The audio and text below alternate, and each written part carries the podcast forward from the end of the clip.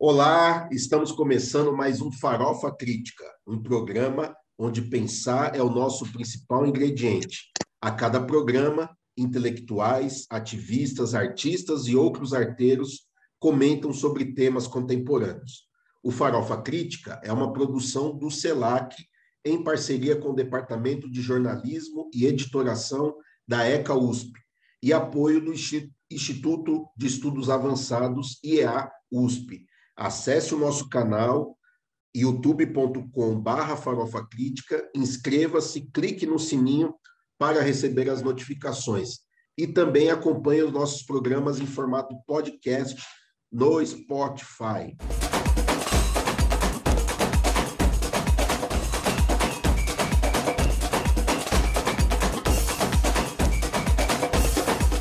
Hoje eu tenho o prazer, a honra de receber Débora Lima, que é coordenadora do MTST no estado de São Paulo, organizadora do Movimento Negro Raiz da Liberdade e do Movimento de Mulheres e movimento organizadora da, e hoje organizadora da ocupação Nova Canudos na região de Taipas, na Zona Norte.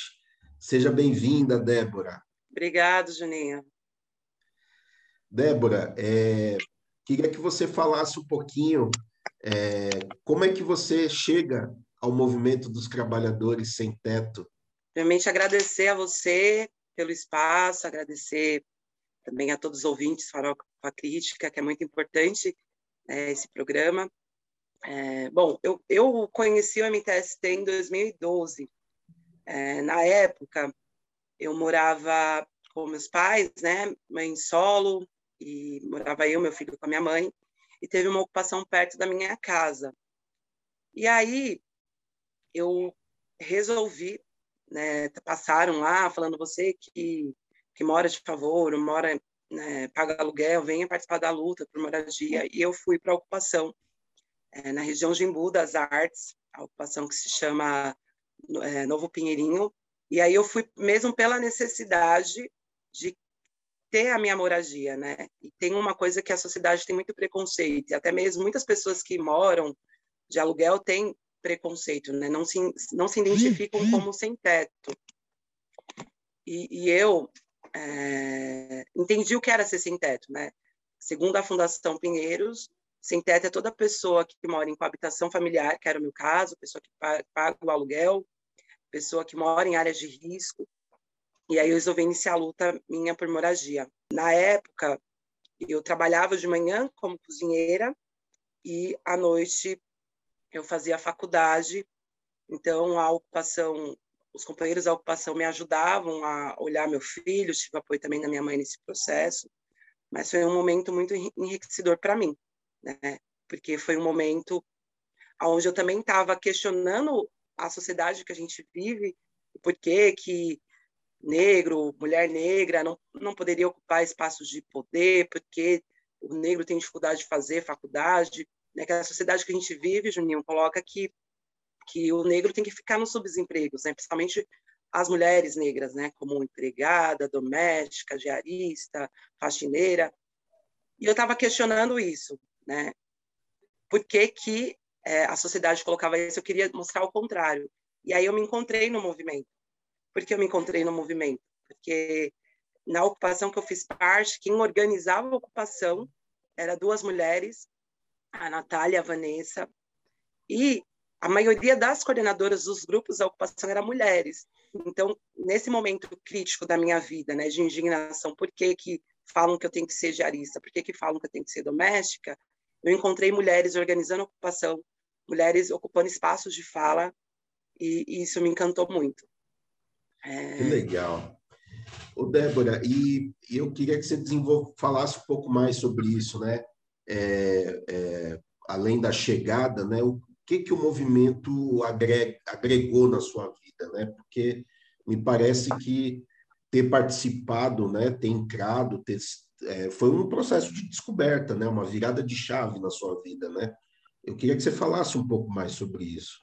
Para mim, o movimento tirou a venda que estava nos meus olhos e as correntes que estavam nos meus braços, né? E me mostrou um novo caminho.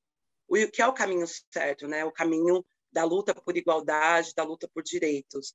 É, outra coisa que me encantou na ocupação é que todas as pessoas que vêm para uma ocupação do MTST vai pelo objetivo prioritário de fazer a luta por moradia.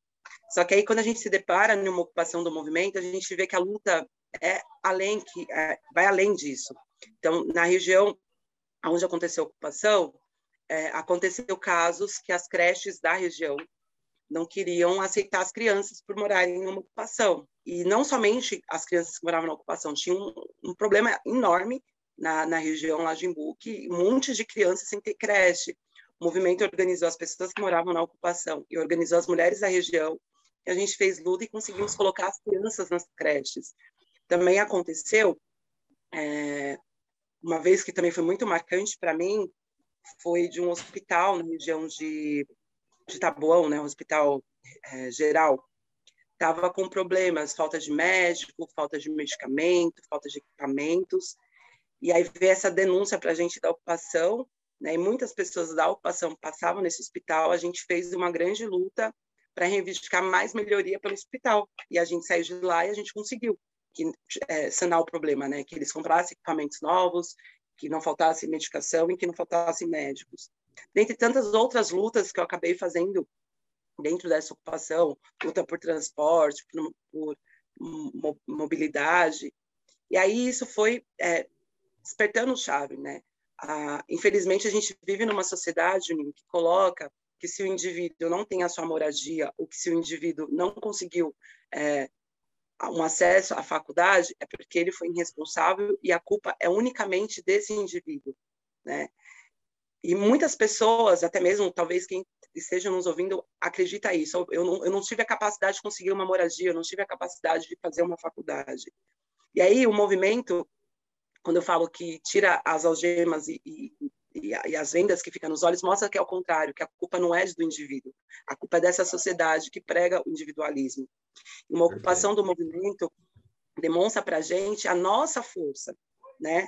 Nós somos a maioria, fomos nós que construímos o Brasil, né?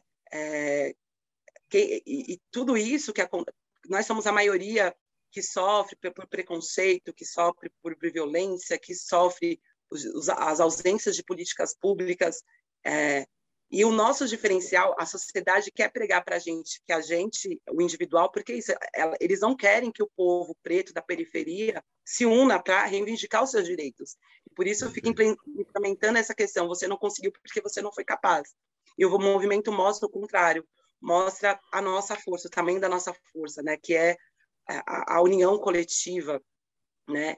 E aí a gente descobre, a gente entende que o nosso potencial é porque nós somos a maioria que sofremos há, há, há, há anos, né, que sofre até hoje, e que se a gente se juntar para reivindicar o que é nosso por direito, para reivindicar um país com igualdade social, a gente consegue, a gente consegue isso. Então, assim, para mim, isso foi que me despertou. É, na época dessa ocupação do movimento, eu, nossa, para mim foi, foi encantador o que eu descobri, né? Porque o movimento faz rodas de conversa com as mulheres, né? o movimento faz rodas de conversa de negros para a gente entender, porque infelizmente a, a, a, a, gente sabe que até as escolas né, pintam uma história que não é a história verdadeira. Verdade. Porque, e tudo isso tem uma estratégia por detrás, e o movimento faz a gente enxergar outros caminhos. E foi daí uhum. que eu resolvi, eu saí de lá dessa ocupação com perspectivas de conquista da minha moradia, mas para mim a moradia ficou como se fosse uma parte. Eu entendi que aquilo que o movimento fez por mim, eu tinha como obrigação também de fazer por outras mulheres, outras mulheres vítimas de violenta, violências, outras mulheres que também está, estão num processo de dignização sem entender, então também tinha que ser usar de mim, do meu corpo, da minha militância para ser ferramentas de libertação para as outras pessoas que estão ainda aí algemadas e cegas. Muito legal, Débora. Esse seu seu relato ele é muito profundo, né? Porque eu acho que a grande contribuição, né, que o movimento social, né, é, nos traz, né, e particularmente o MTST na sua trajetória, é justamente a gente romper com essa ideia do individualismo, né, que as saídas são individuais, é, ou que se você não acessou determinadas coisas é por é, falta de mérito, né? falta de esforço, né?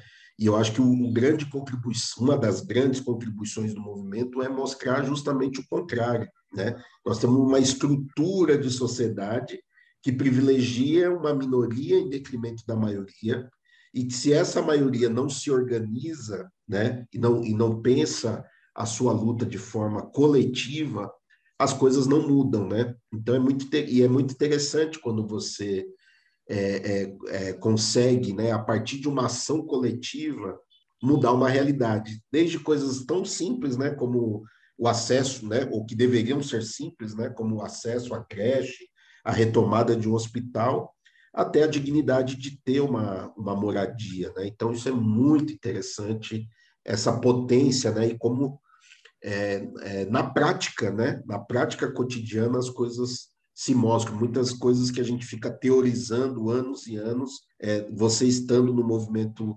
social, na ação direta, você muitas vezes né, se debruça com, com essa questão. E aí eu queria trazer um pouco para esse momento que a gente está vivendo, Débora.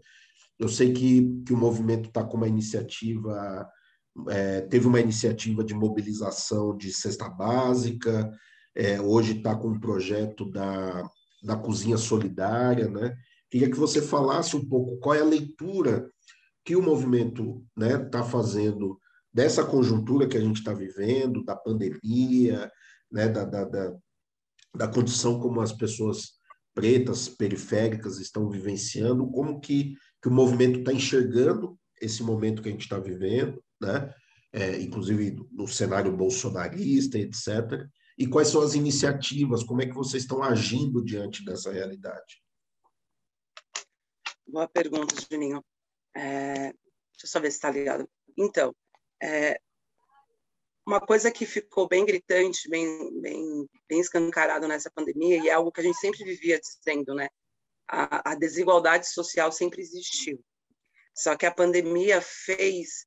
É, vem no momento onde é, escancarou e mostrou a, a verdadeira realidade, né? Momento de uma crise sanitária, a gente, se for olhar o, o mapa de morte né, das pessoas que estão sofrendo com tudo que a pandemia está gerando, são povo preto, povo negro da periferia que, que precisa acessar o SUS, que não tem hospital de qualidade, né? que a gente sabe que vivemos momentos difíceis no Brasil todo, e até mesmo aqui em São Paulo, onde médicos tinham que escolher quem vai viver, quem vai morrer, um verdadeiro cenário de guerra. É, e eu falo assim, escancarou, né? A fome que já existia e que com a pandemia só, só aumentou, o desemprego também que só aumentou. Eu enxergo é, a, a, situação real que a gente está vivendo um cenário de guerra. De um lado, o povo preto da periferia tentando brigar para ficar vivo, né? E isso foi bem bem desde o início a gente já vivia assim e agora é, já vivia nessa guerra né, de sobrevivência e com a pandemia a guerra intencionou mais ainda. E de outro lado pessoas tentando nos executar e nos matar. Então é, a gente está vivendo um momento ainda complicado estamos é, tentando sair agora dessa crise sanitária mas ainda a gente vê que tem muitas pessoas morrendo muitos dos nossos morrendo é, e com um alto índice de desemprego, muita gente passando fome. E quando fala de fome, é, é complicado, assim, somente quem...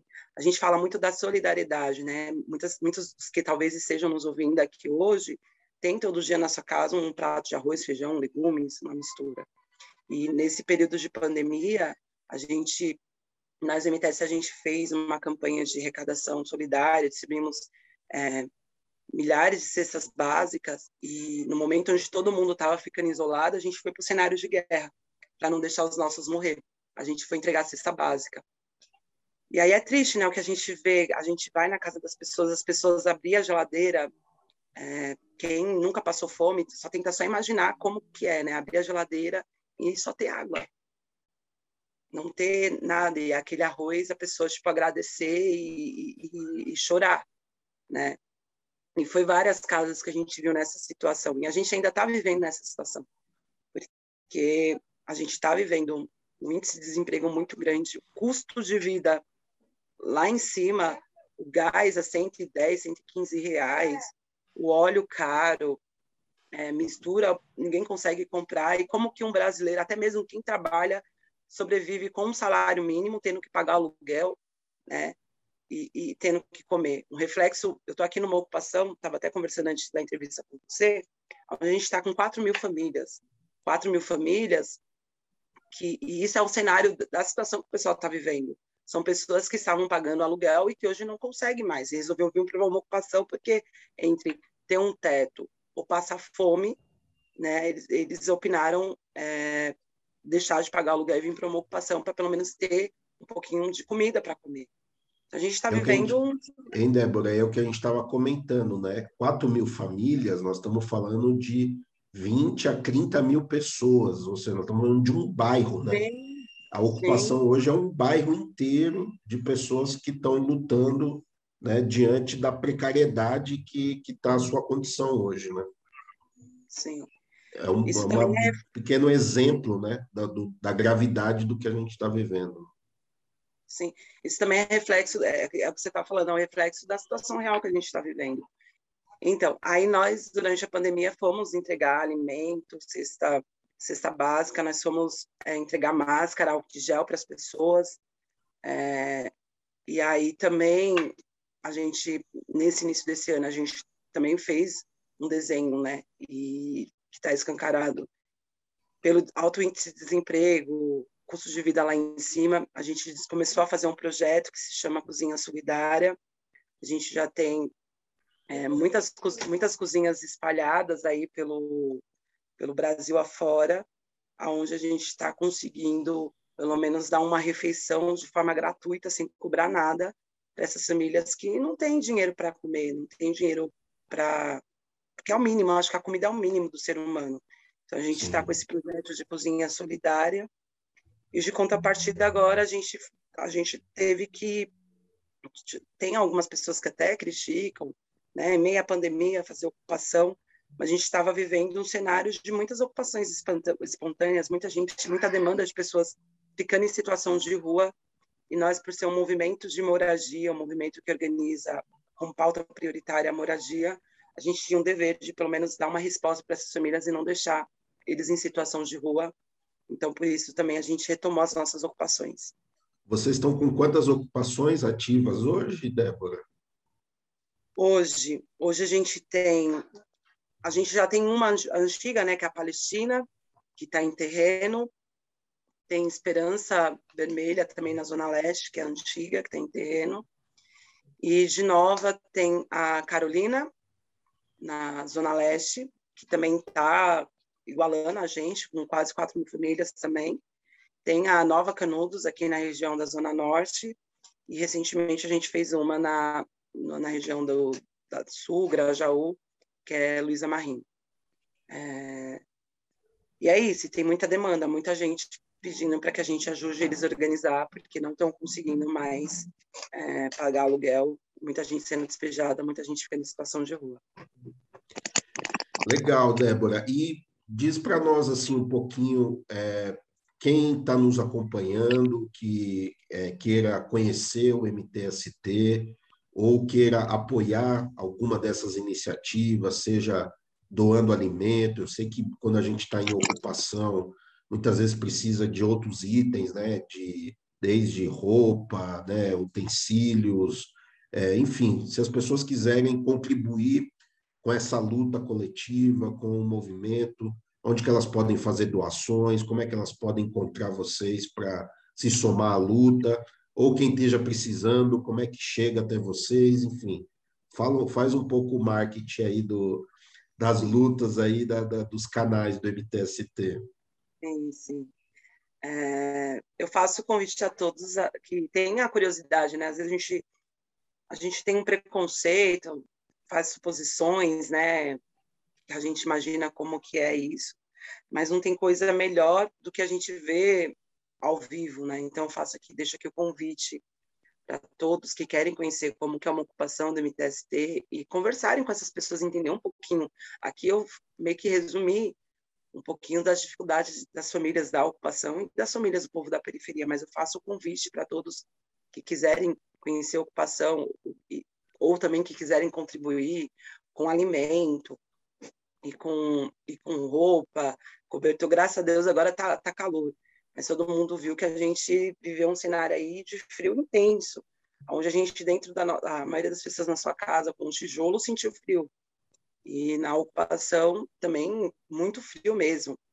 Então faço convite para vocês estar vindo a nossa ocupação, vindo aqui na Nova Canudos. Fica a Nova Canudos fica situada na zona norte, atrás do Hospital de Taipas, é, na rua Aurora do Norte, número 104, é um cruzamento da Elísio Teixeira Leite. Então, podem vir conhecer e, e, se, e nos ajudar. Tem a ocupação que a gente precisa de roupa de alimento, né, cobertor, porque está calor hoje, mas amanhã pode estar frio. Mas também tem as nossas cozinhas solidárias, né? Tem as nossas cozinhas solidárias, que aí você pode, a pessoa pode estar doando diretamente na cozinha ou acessando o nosso link, né, na, na nosso, no nosso Facebook, apoia-se é, Cozinha Solidária, e lá você pode estar contribuindo, às vezes para você dois reais, dez reais, aquilo que não, vai, não faz falta para você, é, para essas famílias que estão passando fome, faz muita diferença. E de pouquinho em pouquinho, se cada um ajudar com um pouquinho, a gente consegue é, dar continuidade ao nosso projeto de cozinhas solidárias e levando alimento para essas famílias que não têm. Legal, Débora. Agradeço demais aí a sua sua participação, te parabenizo, eu que sou um admirador da, não só do MTST, mas também da sua trajetória militante, ativista, da sua construção, né? Então queria agradecer imensamente, né? E, e dizer que é, o MTST é, é, uma, é um movimento que nos enche de orgulho, né? Porque de fato não abriu mão de estar no front, como você disse, né? Nós vivemos tempos sombrios, tempos de guerra, né?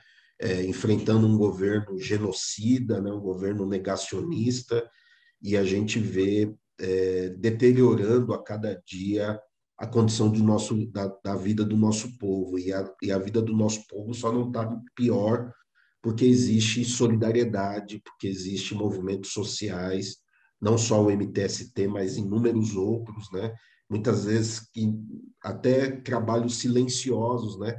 Feito por mulheres, mulheres negras que estão ali, né? Criando redes de solidariedade que a gente nem nem consegue ter conhecimento, né? Mas é essa rede de proteção, né? Que eu chamo de um um processo de autocuidado, né? Coletivo que permite que a gente é, não esteja numa condição ainda pior do que do que ela está. Então, queria te parabenizar e te abrir aqui para você também fazer suas considerações finais, falar de, né, é, deixar aqui algum convite, enfim, aquilo que você achar importante nesse nosso bate-papo. Legal. Agradeço a, a você, Juninho, ao programa Farofa Crítica pelo espaço. A gente precisa de mais espaços como esse para a gente trazer também um pouquinho da nossa versão. Né? A, gente, a gente sabe o quanto os meios de comunicações é, reproduzem aquilo, aquilo que é interessante para eles e, e, e por várias vezes a história da periferia, do povo negro é silenciada. Então, agradecer a, a esse canal aqui que foi importantíssimo para a gente estar, tá, para mim estar tá colocando um pouquinho da minha trajetória. Eu espero que um pouquinho da minha história também inspire outras mulheres que estão aí do outro lado da telinha ou do ou escutando, né, também a, a, a se engajarem na luta para que a gente a gente fala, eu falo que é um sonho, mas é um sonho que a gente acredita que vai virar é, realidade, né? O sonho da verdadeira igualdade social, quando nenhum, quando cada trabalhador, cada trabalhadora não precise mais viver nesse cenário de guerra, que tenha uma moradia de qualidade, que consiga acessar um hospital de qualidade, dar uma educação de qualidade para os seus filhos. Não é muita coisa que a gente briga, né? A gente briga pelo básico e que tem condições que a gente precisa fazer é nos unir para que realmente, de fato, esse nosso sonho se torne realidade. Então, venha se somar também com a gente na luta, na luta pelo direito, na luta por justiça também. Então, faço o convite para vocês é, a estarem se engajando de, de, da forma que você achar melhor, porque um pouquinho que um faz aqui, outro faz ali, e a gente vai. Isso, isso depois se torna grandioso. E finaliza aqui acreditando que a gente quer que nem muito, não, não esteja tão longe nessa né, verdadeira igualdade, ela esteja tão mais próxima. Que legal, Débora. Muito obrigado. Então, esse foi mais um Farofa Crítica que recebeu é, Débora Lima, coordenadora do MTST. E uma frase para encerrar aqui o nosso programa, do grupo Zafka Brasil. Aqui, sentido flores, prometer um mundo novo. Favela, favela via Lamor, tem de tudo um pouco. Tentam alterar o DNA da maioria. Rei Zumbi, antigamente quilombos, hoje periferia. É isso aí. Até o próximo encontro.